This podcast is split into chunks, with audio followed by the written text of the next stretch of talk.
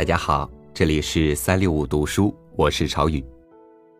和听友聊天的时候，我发现，他们大致遇到了这样的两种情形：一种是每天闲来实在无趣，除了工作或者学习的时间，就不知道再去做什么了；另一种呢是，每天都觉得工作或者是学习或者其他的一些繁杂的事情充斥着生活，自己实在没有时间和精力。再去做其他的任何的事情。那反观自己，我也曾在这样的两种情形里苦苦挣扎，不得解脱。今天，我就和您分享梁实秋的一篇文章：如何利用零碎时间。一起来学习怎么逃脱这两种生活。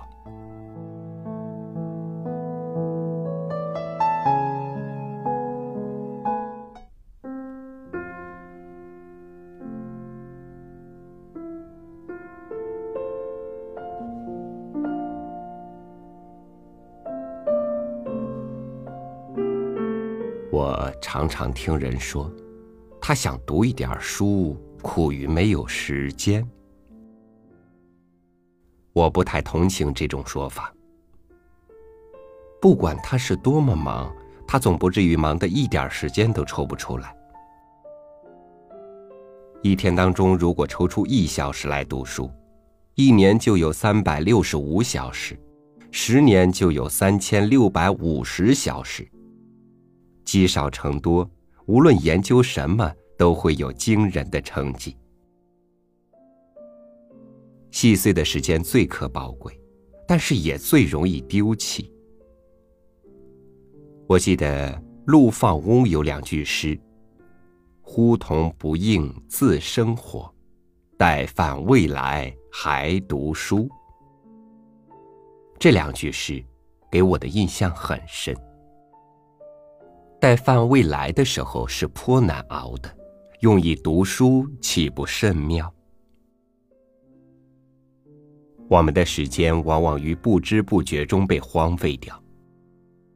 例如，现在距开会还有五十分钟，于是什么事都不做了，磨磨蹭蹭，五十分钟便打发掉了。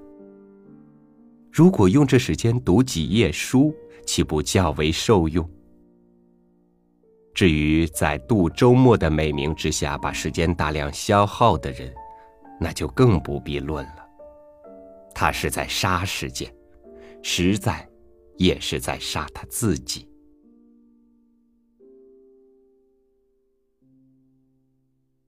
一个人在学校读书的时间是最可羡慕的一段时间，因为他没有生活的负担，时间完全是他自己的。但是很少人充分的把握住这个机会，多多少少的把时间浪费掉了。学校的教育应该是启发学生好奇求知的心理，鼓励他自动的往图书馆里去钻研。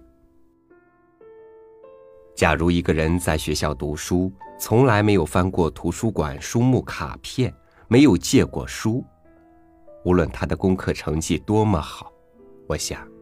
他将来多半不能有什么成就。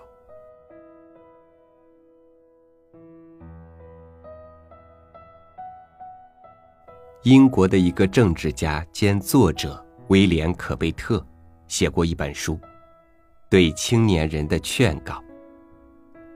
其中有一段利用零碎时间，我觉得很感动人，一抄如下。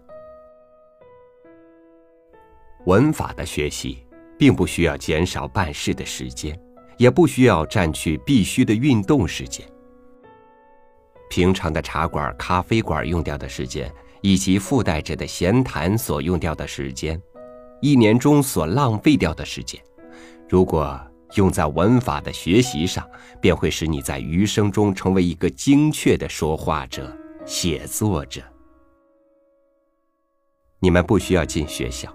用不着课室，无需费用，没有任何麻烦的情形。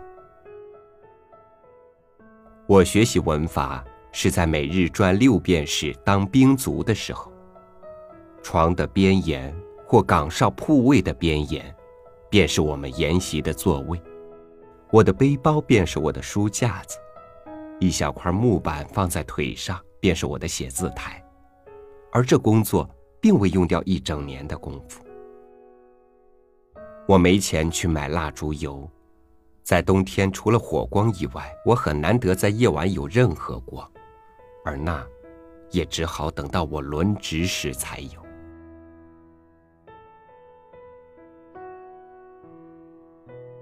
如果我在这种情形之下，既无父母又无朋友给我以帮助和鼓励，居然能完成这工作，那么任何年轻人，无论多穷苦，无论多忙，无论多缺乏房间或方便，可有什么可借口的呢？为了买一支笔或一张纸，我被迫放弃一部分粮食。虽然是在半饥饿的状态中，在时间上没有一刻钟可以说是属于自己的。我必须在十来个最放肆而又随便的人们之高谈阔论、歌唱嬉笑、吹哨吵闹当中阅读写作，而且是在他们毫无顾忌的时间里。莫要轻视我偶尔花掉的买纸笔墨水的那几文钱。那几文钱对于我是一笔大款，除了为我们上市购买食物所费之外，我们每人每星期所得不过是两便士。我再说一遍，如果我能在此种情形下完成这项工作，世界里可能有一个青年能找出借口说办不到吗？哪一位青年读了我这篇文字？若是还要说没有时间、没有机会研习这学问中最重要的一项，他能不羞惭吗？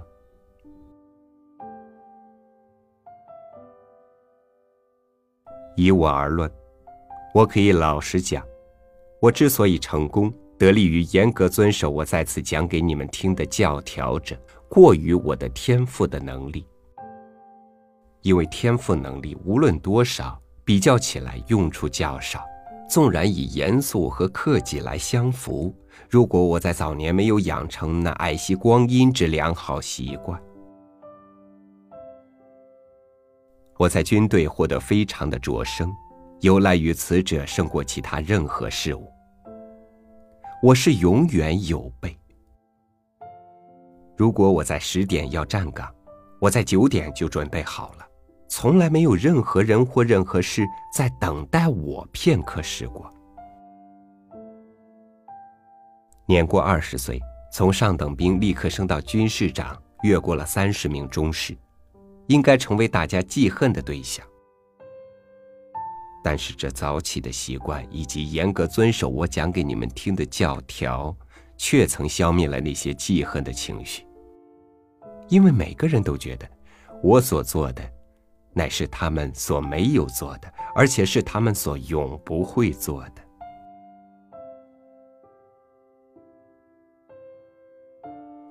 科贝特这个人是工人之子，出身寒苦，早年在美洲从军，但是他终于苦读自修而成功。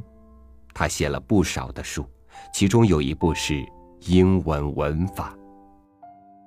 这是一个。很感动人的例子。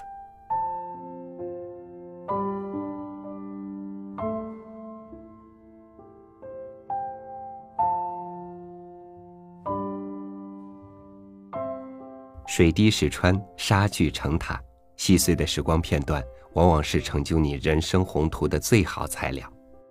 整理出你的细碎时间，别让他们虚度，然后再坚持下去。我相信你的生活。能够就此改变。每天读一篇文章，体会不一样的心境。欢迎关注微信公众号“三六五读书”，欣赏更多精彩。我是朝雨，和你在细碎的时光里一路同行。明天见。风吹雨成花，时间追不上白马。